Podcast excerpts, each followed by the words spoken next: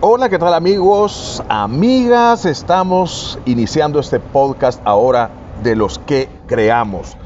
Este podcast va a tener invitados de lujo, invitados súper importantes en la vida artística, cultural, creativa de El Salvador, en lo que se llama la industria naranja. Nosotros vamos ahora a conversar con Mario Meléndez. Mm, no mames, güey. Mario Meléndez, ¿qué tal? Bienvenido. Mira, Mario. Yo todo, está perfecto, menos esas expresiones. Yo odio las expresiones de, mexicanas no, es que, están tan de moda y todo están tan de moda precisamente porque estamos invadidos por mucho producto que viene de México, eh, series de televisión, eh, muchos youtubers, entonces nuestras juventudes, nuestros millennials, eh, se les ha ahora pegado esa, esas expresiones muy, muy mexicanas, ¿no? Que no mames, que cosas así. Yo siento que debemos también tener nuestra propia idiosincrasia, nuestras formas eh, de expresarnos que vienen desde los años 60. Eh, sí, pero nosotros tenemos el ña en eso bien ah, No, no, no. Incluso cuando en, hablamos... en Asder, yo recuerdo cuando trabajé en Asder, pusimos de moda el salvadoreño, el español de El Salvador. Es que es cierto, siempre hay cosas que son bien propias, pero esas hay que mantenerlas y a mucha honra, con mucho orgullo, porque son eh, nuestras manifestaciones eh, de cómo nos movemos en esto de las comunicaciones. Pero el problema es cuando copiamos eh, de otros lugares, ¿no? como aquello del, mira, che, eh. Che, a chispas, digo yo, y eso del che, sino que no es de, los uruguayos y de los eh, argentinos, ¿no? Sí, no. Pero de repente lo oyes por acá, ni modo, digo, yo me persigno cuando, cuando escucho esa expresión. No, y te digo, hay una cosa que yo no entiendo, ¿por qué los salvadoreños en el exterior agarran acento mexicano, ah, pierden el acento salvadoreño? Y el acento salvadoreño es interesante porque cuando se dobla al español las películas de Nat Geo y todo eso que se hace aquí, los salvadoreños son apreciados porque no tenemos acento. Y ese cantado que algunos toman, tampoco lo tenemos. Y eso que tú dices, eh, Francisco, sí es importante. Como, bueno, una vez un amigo mío se fue a vivir a Miami y eh, durante la guerra todo el mundo se iba, ¿no? Porque la inseguridad de ese país pues era alarmante. Entonces eh, recuerdo, este amigo eh, se fue a vivir a Miami, comenzó a trabajar en un restaurante con unos cubanos y cuando vino de nuevo a El Salvador, y Mario, yo quiero saludarte, mira, que no sé qué, ok, lo llevo, lo invito a la casa, pues, pues, preparamos algo de comer ahí con la familia y comienza, ¿no? Mira que yo, yo no sé cómo tú, chispas, y comienza a hablar, comienza a hablar como cubano. Y, son casos que se dan, incluso Álvaro Torres con nombre, diga aquí con nombre. Ah, sí, aquí no andemos. Aquí no andemos. En el podcast, este podcast es, aquí no hay censuras, aquí vamos a hablar las cosas como son. Habrá algunas personas que opinarán eh, adversamente, pero y siempre al final vamos a sacar la lista de toda la gente que nos cae mal. siempre vamos a terminar. Mira, es que aquí se trata de decir las cosas, como dicen eh, los abuelos, a calzón quitado. ¿no? Entonces, eh, Álvaro Torres, cuando estuvo un tiempo en eh, España, y también Sergio, el cantante Sergio del Salvador, estuvo en España, cuando ya venía bajando las gradas del aeropuerto, del avión, ya venían. Vamos, hombre, hombre, ¿Queréis que os cante una canción? Y las y, aquello, ¿no? Ay, no puede ser. No. Es que suele pasar. Yo no sé, quizá eso nos da, nos inyecta una dosis de internacionalismo, pero la verdad que no. No, debe ser así. No, y es que yo creo que es un problema de autoestima, de baja autoestima que tenemos los salvadoreños. Quizás nos da pena afuera en el país que sepan que somos del Salvador porque hemos tenido esa, Y siempre nos descubren, eso es lo que pasa, que de repente estás tú en un bar, ¿eh? vas a un bar, bueno, no, hablemos de bar para no, no, sí. me puedo picar, o nos podemos picar, querido Francisco. No, cuando se, vas a un restaurante y pides eh, el menú y luego pides eh, el platillo, ya saben que es salvadoreño, porque siempre hablamos en diminutivo la mayoría de palabras las convertimos al mm. diminutivo, ¿no? Un platillo eh, tiene, un, tenedorcito que me preste, eh, me puede traer una servilletita.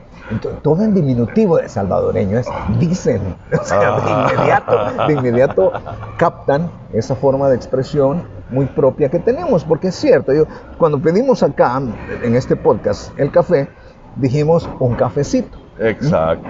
Entonces, eh, y luego un pastelito. y otro va a meter un cachimbacito. Imagínate, así, Entonces todo, todo se vuelve en diminutivo. Entonces, de inmediato nos detectan que somos salvadoreños. Pero sí, pero, pero a veces la autoestima hay que mantenerla siempre en alto, ¿no? Jamás sentirnos eh, inferiores. Eso es un pecado, el sentirse eh, o que te van a atacar. pero es que yo siento que es un tema cultural que tenemos los salvadoreños, de que muchas veces permitimos que los de afuera vengan a mandar. Yo recuerdo en la época que grababa muchos anuncios publicitarios, cuando era un creativo argentino, chileno, brasileño, es que si era de otro país, wow, lo que dijera. Es que y menoscababan la capacidad creativa de los salvadoreños. Y eso pasó acá. Y algo interesante, estuve viendo unas encuestas que hizo el BID, el Banco Interamericano de Desarrollo, entre todos los países miembros, son más de 20, de, los, de las innovaciones y creatividades, El Salvador ocupa debajo de Costa Rica la décima posición. ¿En serio? Sí, o sea, no andamos tan mal. Sí, sí. O sea, somos personas creativas los salvadoreños. Yo creo que tenemos que trabajar nuestra autoestima. Y ya no voy a decir, pues Mario. No, yo recuerdo con, esto de la locución. con esto de la locución, igual. Aquí el país comenzó con locutores mexicanos. El Salvador, cuando comenzaron las primeras estaciones de radio, y eh, aquí no había locutores salvadoreños venían de México. ¿Así? ¿Ah, y de México venían a instruir. y quienes comenzaron a ser locutores eran los publicistas. Los publicistas eran los locutores en los viejos tiempos, hasta que comenzaron a, la semillita ¿no? a crecer. Sin embargo, lo que más había de, era locutores deportivos y comediantes, porque se hacía mucha producción de, de televisión y radionovelas y todo eso, pero siempre con mexicanos y cubanos que vinieron a darnos las líneas a seguir. Tenemos que estar agradecidos con ellos, porque México, recuerda que es, ha sido siempre una catedral de, producción, de artistas, de cantantes, de, de todo, hasta la época de oro del cine mexicano incluso, ¿no? Hubo mucha producción. Cuba por igual. Cuba siempre tenía años 40, 60 una producción extraordinaria. Después es que eh, como que el arte se diluyó y, la, y se quedó solo en la isla. Ya no venían personas eh, de fuera, ¿no? Incluso el concepto de don Pedro Dalmau, el fundador del Café de don Pedro, de transmitir desde el café. Él, ¿sabías tú que igual no era locutor, pero sí le encantaba el arte y le convenía al negocio también promoverlo? Y entonces el programa se llamaba igual, El Café de Don Pedro. Y invitaba artistas, ahí llegó nuestro amigo. Eh, nuestro Barriento. Y nuestro viejo amigo, que recalco lo de viejo para que se moleste, Eduardo Fuentes. ahí llegaba ya Eduardo Fuentes. Y, los grandes comediantes. Entonces, locutores, locutores, realmente no muchos. Comenzaron en, en el hasta que vino don Leonardo Heredia, ¿no? Que apareció con esa voz. Claro. No, y entonces es por eso la escuela, porque yo recuerdo, yo inicié el locutor comercial, grabé infinidad de anuncios. Pero recuerdo, las voces anteriores a la generación nuestra eran voces Copa le invita a descubrir América. y no sé cuánto eran se le bozarrones. Eh. Institucionales pastosas. Era la categoría, el sello que le ponían a esos eh, estilos de locución que siempre eran eh, así como tú. Bueno, tú tienes esa voz, sin embargo, nosotros tenemos la facilidad de poderla adelgazar y hacer nuestros matices diferentes, ¿no? Entonces, eh, claro, eso lo da la experiencia, no los años, porque ya eso hablar de años, no gracias. es que hay, gente que anda como que, anda el sapo ahí metido en el no, no, yo de repente, ¿sabes tú que el fallecido David Rosales? Yo le decía, David, que te tragaste algún parlante de chico cuando estabas pequeño. ¿Por qué? ¿Por Y así, de cabeza, de retumbo de voz, ¿no? Esa voz de trueno me decía, ¿por qué, marito? ¿Por qué, marito? Y entonces ahí me gustaba molestarlo. Así como a Martín Mayén, nuestro gran colega internacional. Recuerda que Martín Mayén eh, aquí realmente pocas personas lo conocen, porque toda su carrera como locutor la hizo en Estados Unidos. Ah, y tiene un bozarrón. Igual yo ahí le digo, le digo yo, tú te tragaste un parlante, y así le digo siempre, ¿no? Bueno, y sin querer hemos entrado al tema aquí con Mario, porque vamos a estar sosteniendo estas conversaciones con este gran amigo, un hombre que ha circulado en los medios de comunicación, que, ha jugado un papel fundamental, importante en el área de la cultura, del arte. Eh, yo te veo subiendo que estás en un evento cultural, te gusta mucho compartir las fotos, has compartido con grandes talentos nacionales, internacionales, y creo que sos una de las personas más autorizadas como para que hablemos de este enorme tema de la industria creativa, de los que creamos. Y estamos a la orden, querido Francisco. Y el primer tema que estamos abordando es este. ¿Por qué nos ahuevamos de ser salvadoreños, hombre? ¿Por qué no, decimos los salvadoreños afuera? O sea, aquí no hemos logrado siquiera construir un ritmo propio. El SUC que era, digamos, el, don Paquito no trascendió fronteras, pero sí también, viene el vallenato, viene banda, viene... No, pero ¿dónde dejas el baile del, del atol de lote? Ah, claro. No, no, lo que pasa es que nosotros, creo, los artistas, don Paquito Palavicini estableció la onda y el sonido, el ritmo del SUC, pero luego se diluyó. Ya otras grabaciones, otros artistas, otras orquestas ya no mantuvieron ese ritmo, pues como para volverlo internacional. Yo creo que ahí también es donde fallamos los salvadoreños cuando no registramos nuestras eh, obras a, eh, a, una entidad.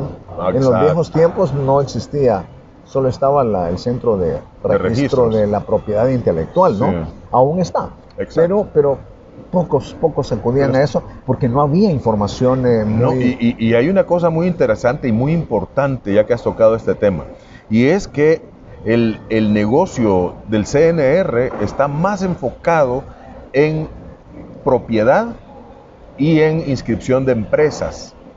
Pero si uno va a buscar la cantidad de patentes, o sea, de invenciones registradas, no vas a encontrar y si vas a, ver qué, cuánta obra artística ha sido registrada, casi no vas a encontrar. Entonces estamos en esa época todavía de la, de la propiedad raíz, o sea, de la propiedad de objetos materiales, pero hemos entrado en una época de propiedad intelectual. y ahora con esto de la tecnología que todo el mundo está creando, hay muchas ideas que andan flotando en el, en el aire y que luego se vuelven reales en las plataformas Ya no podemos hablar de que vamos a exportar el programa. Eso ya no existe ahora. O sea, antes se compraba la patente de un programa, el derecho para, retransmitirlo. o la señal misma, por ejemplo, cuando yo traducía los programas de los Oscars o los Grammy en un canal de televisión, siempre eh, se pedía el permiso a la compañía que iba a emitir la señal vía satélite y había que mandar coordenadas, o sea, ellos te mandaban las coordenadas del satélite,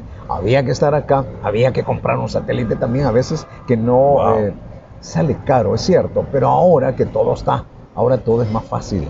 Ah, ahora solo pagas nada más el derecho de transmitirlo, no la señal misma, porque eso iba también por Antel. En los viejos tiempos, Antel también Administración Nacional de Telecomunicaciones. Tenías que estar también ahí y la señal pasaba primero por ahí, luego para el canal y a veces venía ya con ciertos minutos de retraso. Entonces, una vez se nos fue la señal y tuve que bailar para cubrir el tiempo de... No, eso, por poco y me despiden, pero eso será en otro programa bueno, que hablemos, ¿no? Ok, sí, vamos a ir cerrando este programa. Amigas, amigos, de veras es un gran gusto estar compartiendo este podcast con un gran amigo, con un gran hermano. con Mario Meléndez, el gran Mario Meléndez. Y vamos a hablar de cine en el próximo podcast, porque este hombre es, bueno, ya para despedirme, eh, yo me quedé sorprendido, la semana pasada estuvimos en una reunión social y yo tenía siglos de no oír una canción y solo se la tarareé, una canción que casi no suena, que se llama Misty Blue y te la canté, oh, y comenzamos a aullar. Buenísimo. Y este hombre me dijo, ah, es fulanita de tal, y grabada en tal año, andaba con un vestido rojo. Por eso de ahí salió la canción, la del vestido rojo. bueno, gracias, gracias Francisco por eh, este es el primero de varios eh, varias sesiones que vamos a tener en este podcast el cual está, hay que decirle a la gente a dónde debe encontrarlo, cuáles son las coordenadas, para que después estemos compartiendo y hasta vamos a hacer preguntas a nuestra gente, ¿no? A nuestra gente que nos escuche, para que opinen también sobre los temas que nosotros vamos a ventilar en este lugar. Bueno, Amigas, amigos, esto es para los que creamos. No crea usted que, se, que los que creamos no somos creídos. No, lo que creamos somos las personas que sabemos que el, universo está en transformación permanente y ponemos toda nuestra energía, nuestros talentos en función de ese cambio que es la ley inmutable, la ley del cambio. Y por ahora, la recomendación de tu servidor es que no olvidéis vamos, hombre, a España. Un saludo a nuestra amiga Glenda Gaby, eh, que, que, así algunas veces no, se expresa, ¿no? Recuerda que ella tiene ya 30 años de vivir en España, entonces sí, eh, habla un castellano muy, muy, muy, pero de repente cuando viene por acá comienza a hablar igual que los salvadoreños. Pues, ah, de eso se trata. No, pero hay zonas de España donde hablan, pues mira, que no sé cuánto. Que... y a mí me mandaron unos audios de españoles que hablan así como que son de San Miguel. y entonces, pues... y entonces, pues... ah, pues, ah, pues ahí nos vemos. Salud. Hasta el próximo, vamos a hablar de cine.